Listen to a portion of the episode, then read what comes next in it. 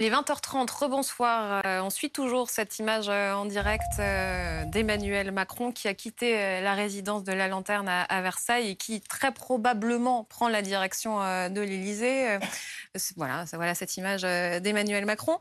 Est-ce que tout change, mais rien ne change, Natacha Polony? Sera-t-il obligé d'être un autre président que celui qu'il a été? Euh, disons qu'on est là en ce moment, enfin tous les commentateurs sont là en train de se poser cette question-là, leur changement, pas changement, euh, etc. En fait, on n'en sait rien.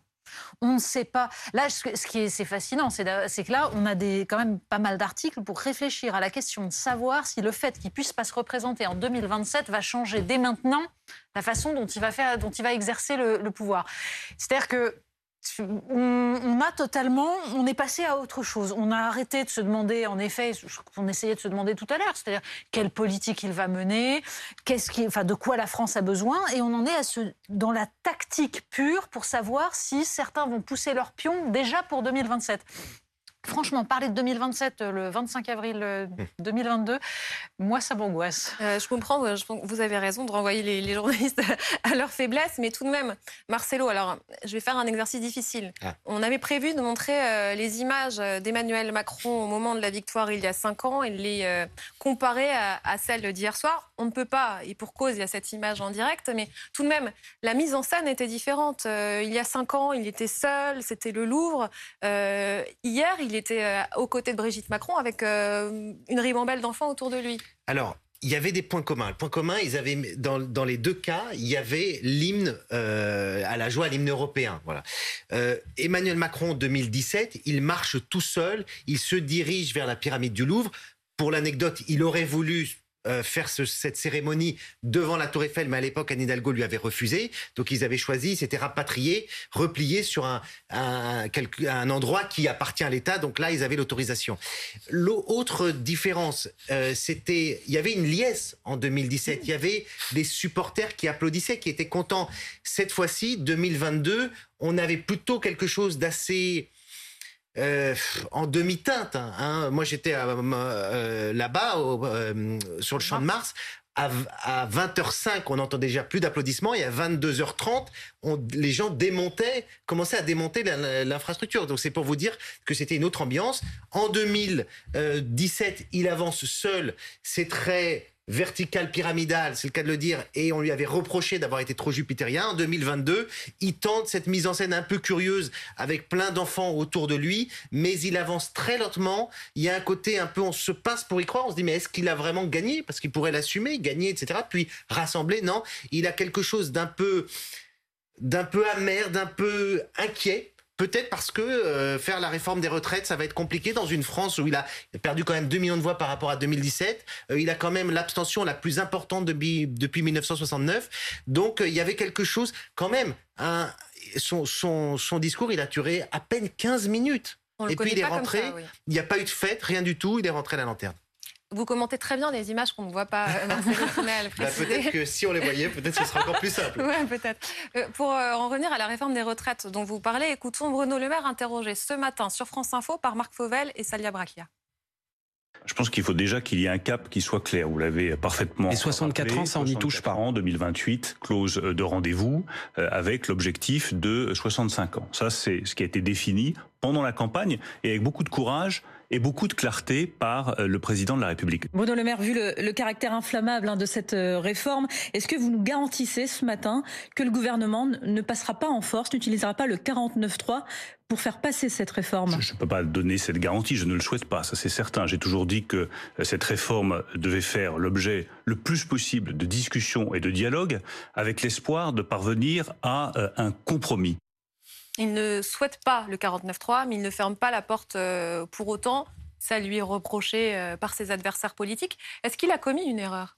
Je pense que c'est des propos maladroits euh, qui n'engagent que lui pour le coup. Mais si vous voulez, cette histoire des retraites est assez symptomatique finalement du de la perte générale de sens des responsabilités civiques. parce que c'est vrai que on peut faire des reproches au président Emmanuel Macron et au quinquennat qui vient de s'écouler, mais quand, on regardait la soirée électorale hier soir, on voyait quand même dès 20h03 des oppositions qui se mettaient aussi à vociférer en disant qu'ils n'avaient quasiment aucune légitimité et qu'il fallait organiser soit le troisième tour législatif, soit le troisième tour social. Moi, je suis un petit peu inquiet euh, il y a d'autres pays comme le Brésil qui ont connu une descente aux enfers comme ça, quand tous les, le sens de, des responsabilités démocratiques, le sens des responsabilités en général, c'est un peu dissous. Et ce qui nous manque le plus, je crois, c'est une capacité de bonne foi à mettre autour de la table des acteurs très différents, des politiques, des syndicats, des forces de la société, et à partager de bonne foi des diagnostics. C'est ce qu'il faut être en capacité de faire sur les retraites. Voilà quels sont les équilibres, voilà comment va évoluer la démographie. Est-ce qu'on va réussir à financer notre système de retraite avec euh, un âge de départ qui reste à 62 ans Est-ce qu'il faut le faire évoluer?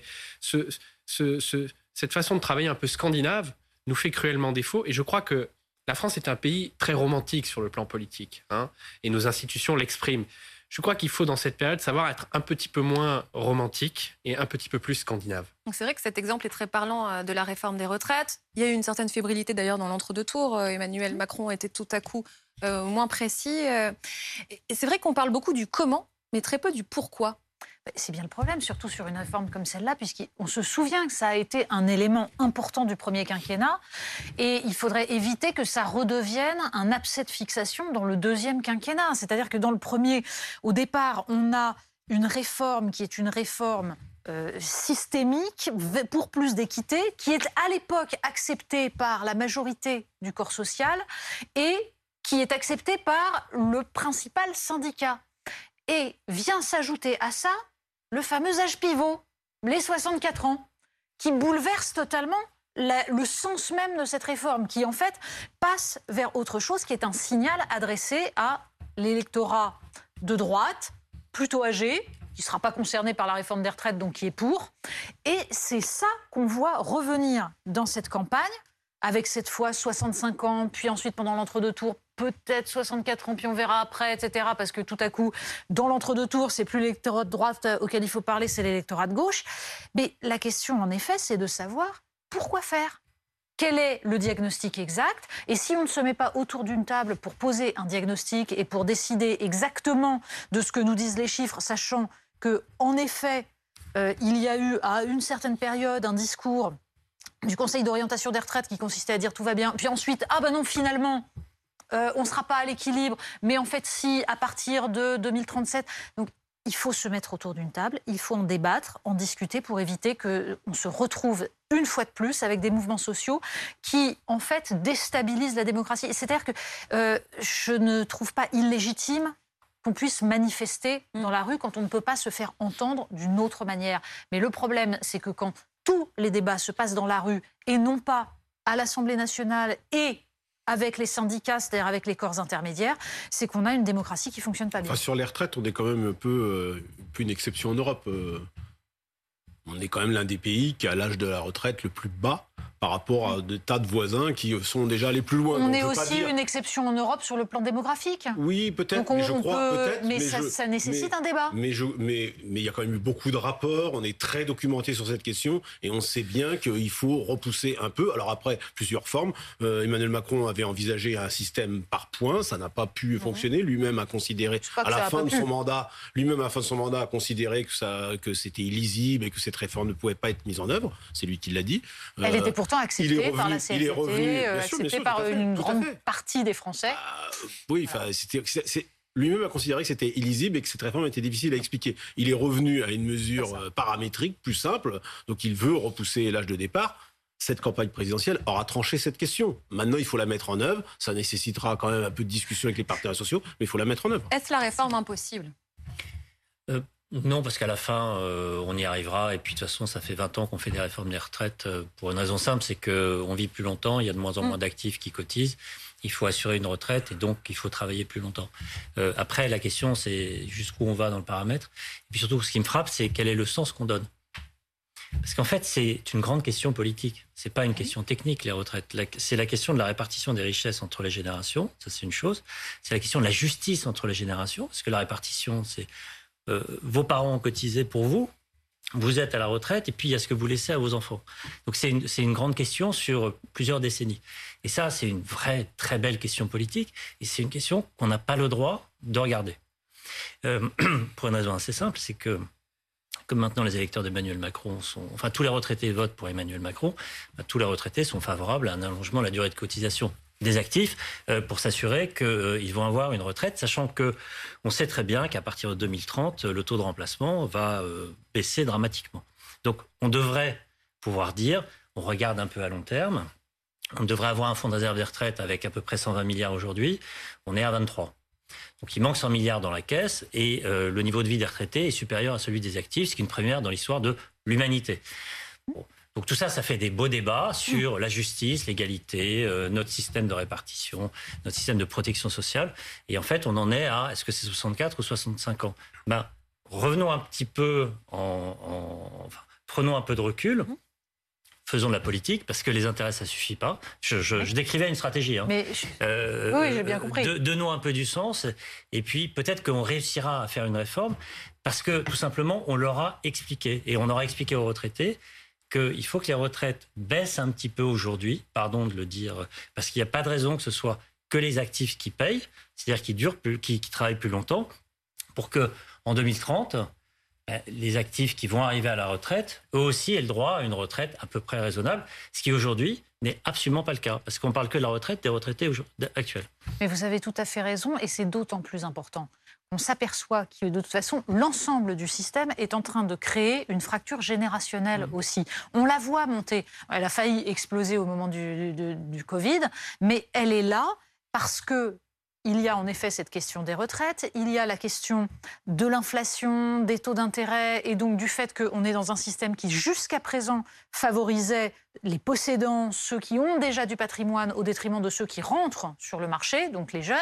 On a en effet une jeunesse qui s'appauvrit. Si on ne prend pas en compte ça, on va se retrouver là aussi avec quelque chose qui va être une impasse. Pourquoi? Parce que le vote est aussi clivé, on le disait tout à l'heure, mmh. en fonction des âges. Et que ça veut dire qu'il y a une fracture, qu'il y a en gros un morcellement de la communauté nationale et une absence de compréhension de la solidarité nécessaire entre les générations. Oui, il y a une fracture générationnelle également. Quelle place cette réforme des retraites peut-elle prendre dans ce troisième tour dans les élections législatives? Euh, Jean-Luc Mélenchon a dit la semaine dernière sur BFM TV, élisez-moi euh, Premier ministre, euh, il présidentialise en quelque sorte cette élection, je ne sais pas si on peut le dire comme ça. Comment imaginer la gauche se rassembler sur la question des retraites quand les socialistes ne disent pas la même chose, par exemple, que la France insoumise vous avez vu, vous avez montré tout à l'heure l'extrait où Bruno Le Maire répond sur le 49.3. Cet extrait, les Insoumis, euh, Mélenchon en particulier, l'ont tout de suite exploité. Ils cherchent l'équivalent de ce qu'il y avait eu avec la TVA sociale à l'époque de Borloo. Ils, ils, cherchent un événement qui pourrait permettre d'enclencher une campagne des législatives favorable euh, pour leur propre camp. D'un autre côté, Emmanuel Macron, lui, son intérêt, c'est plutôt d'annoncer d'abord les bonnes nouvelles dans, ce début de quinquennat, ce qu'ils appellent les mesures sucrées, à savoir euh, l'indexation euh, des retraites sur l'inflation, euh, le triplement de la, prime Macron. Tout ça, c'est des annonces qui vont être faites au début avec un projet de loi, enfin une loi finance rectificative. Et le reste, le dur, on va lancer des concertations. Les concertations, ça permet de dire on commence, on ouvre le sujet, mais on verra, on aboutira après les législatives. Donc on voit bien comment Macron va essayer d'enjamber, mais pas trop non plus, parce que s'il attend 2-3 ans, ce sera injouable, il n'aura plus du tout de capital politique. Et de l'autre côté, l'opposition va essayer d'exploiter la moindre faille, la moindre, le moindre angle d'attaque dès maintenant. On voit Emmanuel Macron, euh, donc, qui a quitté la lanterne, qui gagne euh, l'Elysée. Ce sont des images en direct, euh, Bruno Jeudi. Peut-être que ça nous permet de nous interroger sur les prochaines heures. À quoi cette journée a-t-elle été consacrée et, ensuite, que va-t-il se passer à l'Elysée Il a fait un break. Il a fait un break, Emmanuel Macron, break d'une journée, une petite, une petite journée. Il a dû passer beaucoup de temps, il a passé beaucoup de temps au téléphone. Euh, et euh, il revient au bureau, hein, puisqu'en fait, euh, contrairement à 2017, il est président réélu. Donc en fait, il a son temps pour planifier maintenant la suite et l'entrée en fonction pour son deuxième mandat. Il a jusqu'au 13 mai pour le faire, puisque le 13 mai marque la fin du Macron 1. Et il peut le faire très vite, il peut prendre son temps. Là, euh, je ne sais pas quels sont ce que ce qu'en pense, ce que dit euh, euh, mon voisin, mais il va plutôt prendre son temps. En fait, il va essayer de, de, peaufiner son triple dispositif, dispositif gouvernemental. Il doit nommer un premier ministre une fois qu'il est investi officiellement. Il doit aussi mettre en place son dispositif politique pour les législatives. Et là, c'est important puisqu'il a décidé lui-même de superviser euh, les investitures. Alors, euh, ça peut aussi prendre un peu de temps, mais il faut quand même faire ça assez vite. Euh, le dépôt de candidature, c'est le 15 mai, je crois. Le 20 mai. 20 mai.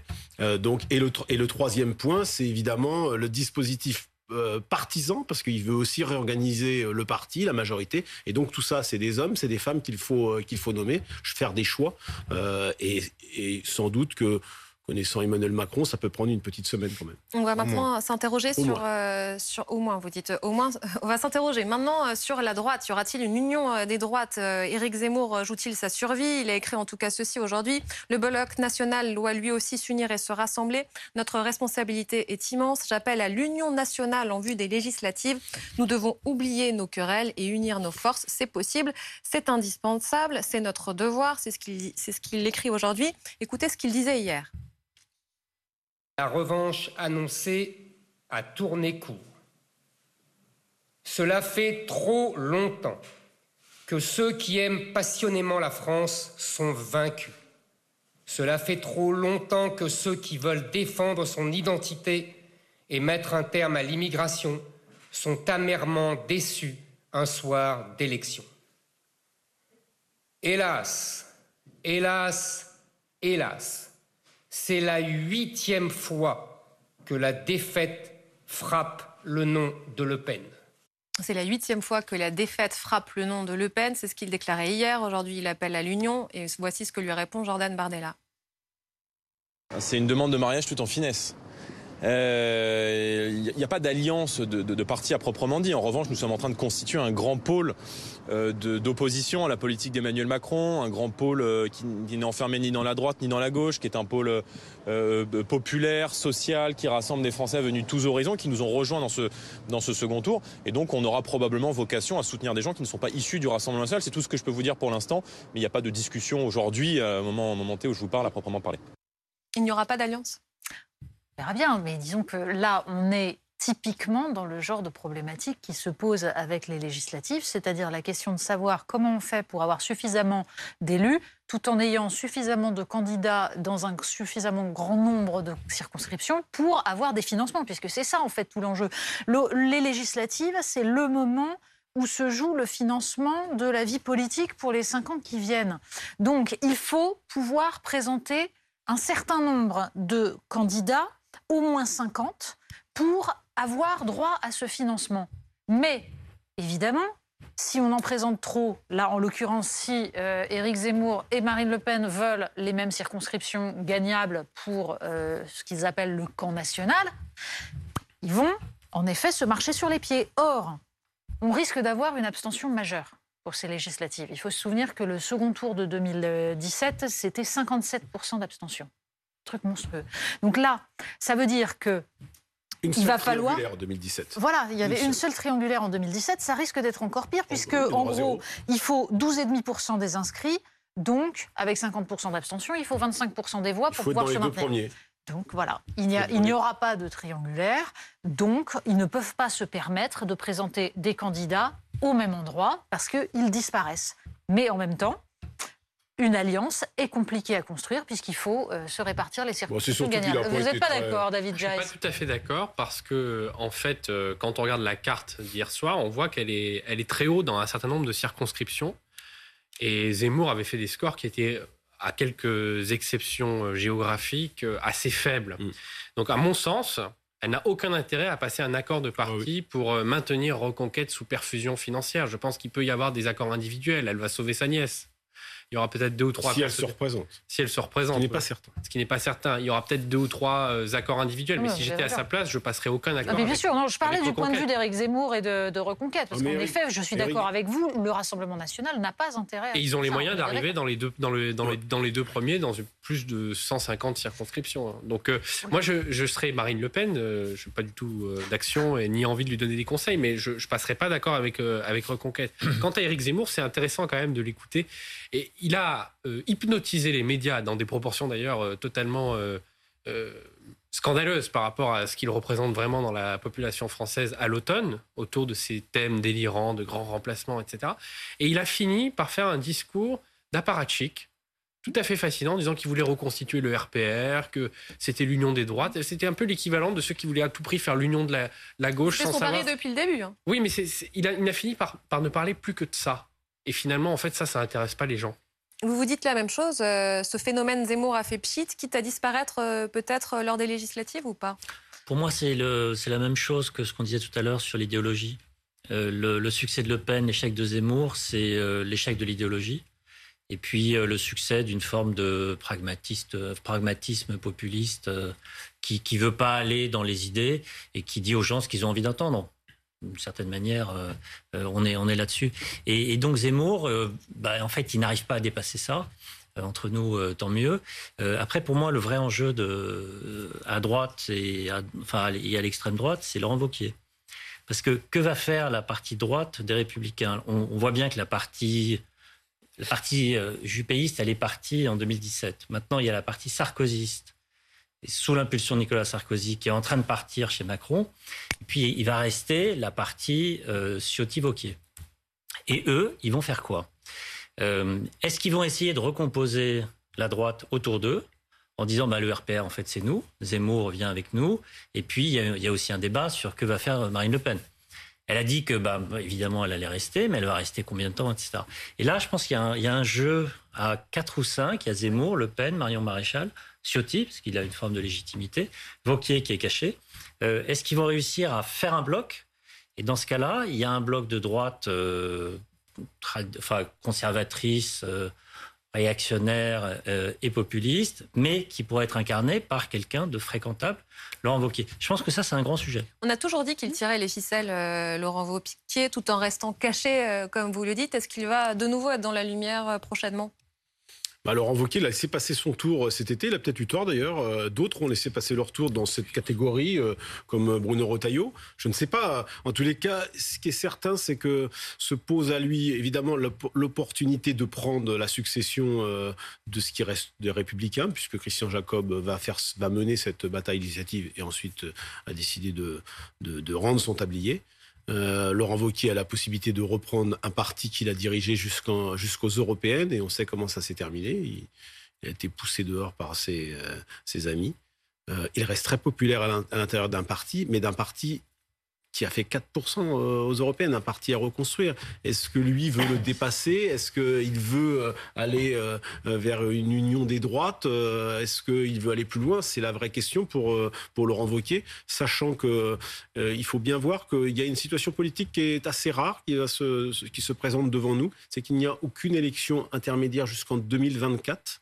Euh, ensuite, il y aura euh, euh, des, élections en 2026. Mais en gros, jusqu'en 2024, c'est le champ libre pour reconstruire les partis.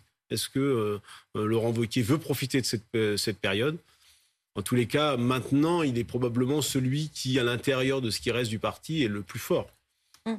Et, Marine Le Pen, alors, elle part en vacances, c'est ça? Mais ensuite bah ensuite, elle a la campagne des législatives à, mener.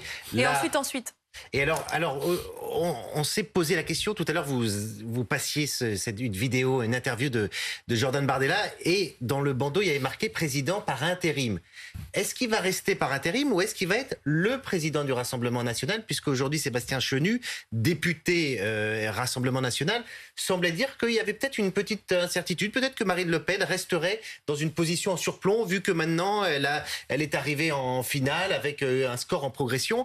quel va être l'avenir de Marine Le Pen. Il y a plus d'un mois, dans le JDD, pardon, vous n'êtes plus au JDD maintenant, euh, il y a plus d'un mois, elle, elle disait, euh, bon, moi, a priori, si je suis battue, je me représenterai pas. Elle semblait dire que voilà, c'était son dernier tour de piste. Là, on sent qu'elle se repose un peu, puis elle va repartir. C'est difficile hein, de, Hier soir, clairement, elle a plutôt laissé euh, voilà. cette porte ouverte. Maintenant. Bah, c'est ça. Elle a ouvert cette porte. Euh, voilà, comme Mélenchon, les deux avaient plutôt laissé entendre qu'ils arrêtaient, et maintenant ils ont envie de repartir pour un tour. On pensait qu'il y aurait une recomposition à tous les niveaux, euh, à tous les étages. Il y a ce que disait Jean-Luc Mélenchon, ce que disait Marine Le Pen. En fait, c'est comme Michel Sardou, ça s'arrête jamais. Jusqu'à 77 ans. Mais la, la recomposition, elle est faite. C'est-à-dire que là, pour le moment, vous avez une formation d'extrême gauche, une, un gros bloc central, effectivement. On, va voir s'il est très homogène, un peu comme l'était l'UMP euh, au début 2002, euh, ou si au contraire c'est une agrégation de chapelle, et puis un, bloc de droite nationaliste. Euh, et en fait, ce paysage, il peut tout à fait, en tout cas à ISO institution, il peut perdurer, il peut persévérer. Le seul moyen d'introduire un petit peu plus de complexité, de faciliter un peu plus les, remettre un peu de mouvement dans tout ça et d'intelligence aussi, à mon avis, ce serait effectivement de réformer les institutions et d'aller vers un système de coalition. C'est-à-dire, il y a une proportionnelle à l'Assemblée, la dose reste à déterminer, et on facilite les contrats de coalition ou les contrats de gouvernement entre deux, trois formations. Là, ça remettrait en scène des formations euh, politiques qui sont un peu plus euh, groupées autour d'idées et un peu moins des syndicats d'intérêt. Mais c'est aussi une question de personne, non? Je me trompe complètement? C'est en partie une question de personnes dans la mesure où ces personnes, jusqu'à présent, euh, bloquent une part de la recomposition politique ou en tout cas de, la capacité à passer à autre chose. D'ailleurs, euh, la question de savoir, Jean-Luc Mélenchon et Marine Le Pen n'ont pas le même âge, donc ça ne se joue pas exactement de la même manière. Mais ce principe dont vous parliez, David Jais, de, coalition, il n'est possible que si vous avez euh, quelqu'un qui ne veut pas pousser au maximum son avantage et écraser les autres. Quand on voit la façon dont ça se passe à gauche, avec euh, des propositions de la part des insoumis, on va dire, qui consistent à dire vous venez chez nous sans aucune condition, vous vous écrasez, et ça va être ça notre façon de rassembler la gauche. C'est pas exactement un compromis de coalition. Donc ce n'est pas comme ça, à mon avis, que ça, ça peut se recomposer. Donc, c'est pas seulement une question de personnes, mais les personnes jouent un rôle. Parce que chez les Insoumis, c'est Jean-Luc Mélenchon qui tient en fait le, parti et qui arrive à souder des gens qui ont quand même des options assez contradictoires sur certains sujets. Quand vous avez un François Ruffin qui, au lendemain du premier tour, a comme première réaction de faire remarquer à son parti que les électeurs les, ruraux, cette France pauvre, rurale, a été oubliée par son parti au profit, je simplifie un peu, c'est pas exactement ça son propos, mais ça il semblait fortement, au profit de, des pauvres urbain de banlieue, ça, je pense que c'est quelque chose auquel ne souscrivent pas forcément ni Clémentine Autain, ni, euh, ni Éric Coquerel, enfin tous. Donc il y a des chapelles là aussi. Elles ne peuvent pas s'exprimer. Et en effet, on a une vie politique hyper incarnée, avec chaque pôle incarné par une figure qui fait oublier les débats de fond qui sont absolument essentiels et qui permettraient justement de remettre de la pensée, de remettre des propositions. C'est aussi parce qu'il y a des leaders à contester dans, ces, dans ces, les deux pôles dont vous parlez. Il n'y a pas aujourd'hui de leader qui a émergé euh, sur le pôle de droite classique. Euh, alors vous allez me dire, Emmanuel Macron a absorbé une bonne partie. Le Parti socialiste a disparu aussi dans ce quinquennat faute de leader. Peut-être que des leaders peuvent réapparaître à un moment ou à un autre. mais hein. si, vous avez, si vous avez une coalition centrale qui va de Sarkozy à Chevènement, pardon, mais ça pose problème. Excusez-moi, Marcelo. Dans 5 secondes même pas. Alors 5 secondes, très simplement. Autant LR et PS font des scores très très très faibles au niveau national, autant au niveau local, en revanche, ils ont des maires, ils ont une implantation locale. Donc c'est là où ils n'ont pas de leaders nationaux, mais ils peuvent quand même un petit peu euh, limiter les dégâts. On en reparlera, on vous réinvitera. Merci beaucoup d'avoir été avec nous ce soir.